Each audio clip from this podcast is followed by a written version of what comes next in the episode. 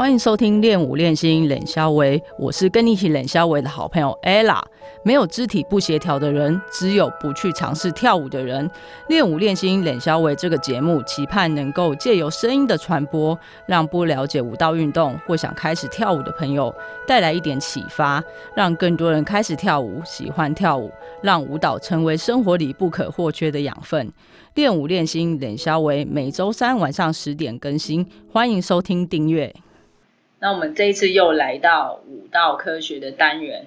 那舞蹈科学第一集，我们知道郭教授在舞蹈应用生理解剖学有很深厚的研究，甚至出版了台湾第一本以舞蹈为主题的生理解剖学。那他至今仍是大学舞蹈系专用的教科书。那我们欢迎郭志辉教授。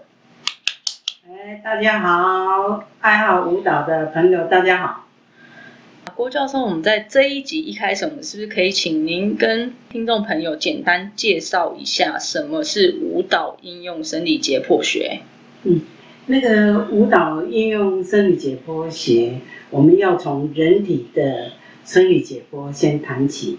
那人体的生理解剖学，我们知道人体一共有八大系统。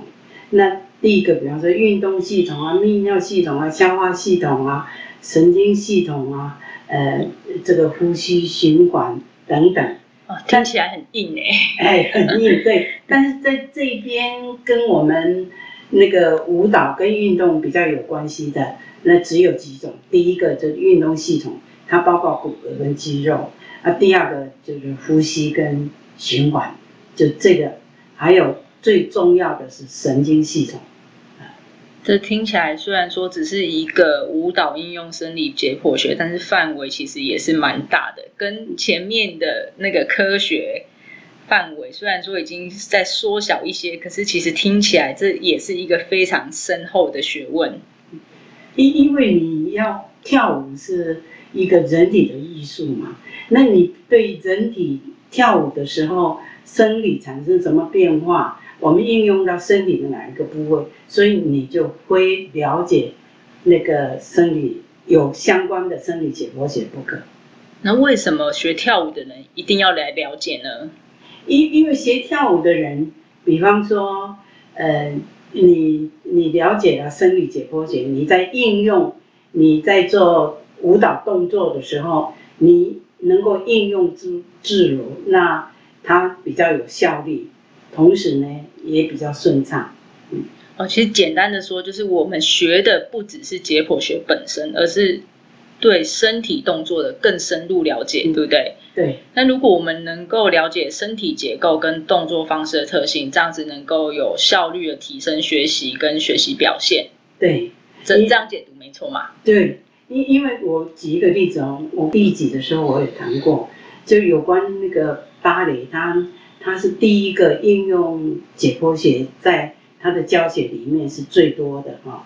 那比方说里面有一个那动作叫 Arabics，就是那个那那那 Arabics，有时候你你看他的后腿举起来，但是假如不知道，因为人体的结构有不同哈。那有很多人呢，一举后腿的话，腿那个伸展可以伸展的很高。但是有很多人条件比较不行的话，那你要用身体的结构怎么去调整到能够适合于这个动作？假如你过分过度的不了解，要一致的要求他的动作完整的话，很容易腰部受伤。哦，如果说大家要求一致性，但是如果你自己又做不到，硬去做，然后很容易就可能有出现代偿性的动作方式。腰，所以学芭蕾的人腰部受伤很多，哎，那有时候指导者、指导老师，有时候到三四十岁的时候就没办法跳。嗯，对，听说就是那个芭蕾舞的舞者的寿命非常的短，哦，是舞蹈寿命很短。对，所以他必须要怎么了解生理、生理解剖学啊，他才知道，因为个别差异性很大。那爱好舞蹈的心理是每一个人都喜欢当舞者。但是你的身体条件假如不够的话，你在学习的过程中要怎么样的去调整你的身体的结构？哦，那如果说家中小朋友有学习舞蹈或是其他运动专项，如果说家长有具备这样的知识，那是不是可以比较容易避免小孩操练过度而引发的运动伤害呢？对，这个是对于那个小孩子哈，因为小孩子要还是他没有办法有自主性，还是要有老师跟家长来保护他嘛。那你假的成人的话，自己就有思考的能力，所以假如是小孩子家长或者份有这一部分的知识的话。小孩子的保障性会更大一点。这个不是只有学跳舞的人需要会，老师要会，学生要会，甚至连家长都必须要会的一个科学知识。嗯，对，因为呃家长要保护小孩子。你为什么家长送小孩子去学跳舞？因为他关心嘛。那关心的话，不是说你把他送去就可以了。那你要关心指导者在指导的时候对小孩子的。反应或者是他他的那个适不适合，家长也要了解。好，老师刚刚说舞蹈应用生理解剖学，就是范围包括就是运动，比如说肌肉啊、骨骼啊、神经，然后血液循环跟呼吸嘛。那这这些部分可以再跟我们就是再稍微说明一下，它就是包包括了哪些，然后它是怎么个运用吗？嗯，OK，那个。呃，重点第一个神经系统，神经系统呢是控制肌肉的，所以你肌肉的运动的形式是由神经来那个运动神经来发动啊，然后呢，那个它它的重点神经的重要性，所以我们有一句话叫做协调性。什么叫做协调性？一个人假如协调性没有，跳舞就不好看啦。这，动作就不够协调。那这个协调，重点是神经一定要对肌肉的控制要控制的很好。例如什么？例如我们每一块肌肉都附着在骨骼上面啊。那那骨骼一动，那个那个肌肉就会是会收缩。那假如它协调性不好，一个拮抗肌跟协调肌，假如它两个都要收缩的话，我们就说有很多动作有问题的，就在那个叫做拮抗作用。那是呃，例如说像是看看他看起来就是好像他应该要手伸出去，但是他手没有办法伸直嘛，这样。他就就是背面的肌肉跟前面的肌肉应该一个收缩，一个要伸展，关节这样的话，那个那个协调性才会好。但是假如说你背面的肌肉也要收缩，前面的肌肉也要收缩，就是你脑控制不好，所以他就没有办法做动作。这个就叫协调运动。那像舞蹈当中还有包括柔软度啊，那这部分是要怎么去，就是是包含了哪些部分呢？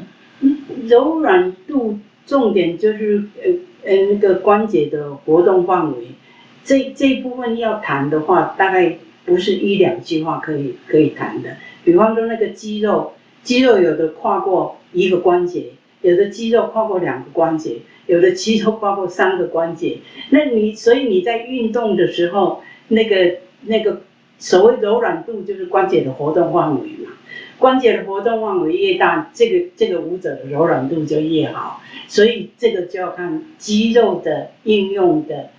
的协调的情况，那爆发力呢？因为像有些动作，它可能要很快速，它可能转圈的速度要很快，或者是说很快速的下腰起来等等之类。那这方面又是影是由哪边控制跟影响呢？这个爆发力哦，又另外一个爆发力是短时间肌肉收缩所产生的力量啊。那那所以爆发力的话，也是由脑在控制。但是爆发力，有的人爆发力比较大，有的人爆发力呢比较小。那这这个呢，完全要看他肌肉的一个形状。像这个爆发力的的弹起来也是很复杂的哦。因为肌肉呢，我们假如按照生理学的话，它有白肌跟红肌啊。哎，那白肌的话就是爆发力型的，那个红肌比较多的，就是有氧型。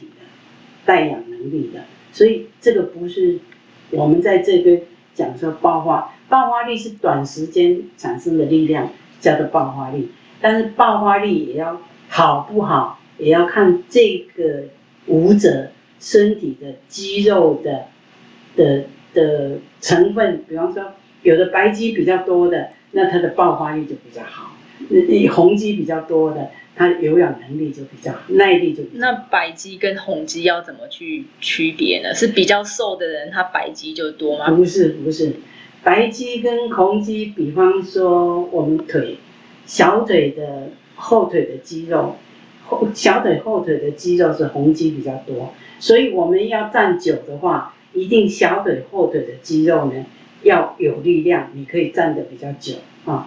那比方说我们大腿的肌肉，我们股直肌，它的那个白肌就比较多，所以你要爆发的力量，你就要看看你的那个大腿的股四头肌，你的训练的肌力够不够？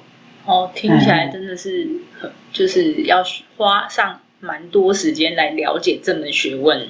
对，谢谢郭教授用非常粗浅的方式介绍了舞蹈应用生理解剖学的一些基本概念。那练舞练心冷小伟将会不定期的邀请郭教授来节目当中聊聊生理解剖学在舞蹈当中的应用方式，包括说姿势分析、呼吸运用等等。好，好啦，我们这一集的节目就到这边。喜欢有兴趣的朋友，再麻烦订阅、五星评分、留言，以及将练武练心等消维这个节目分享给你的亲友。练武练心等消维，下次见，拜拜。拜拜。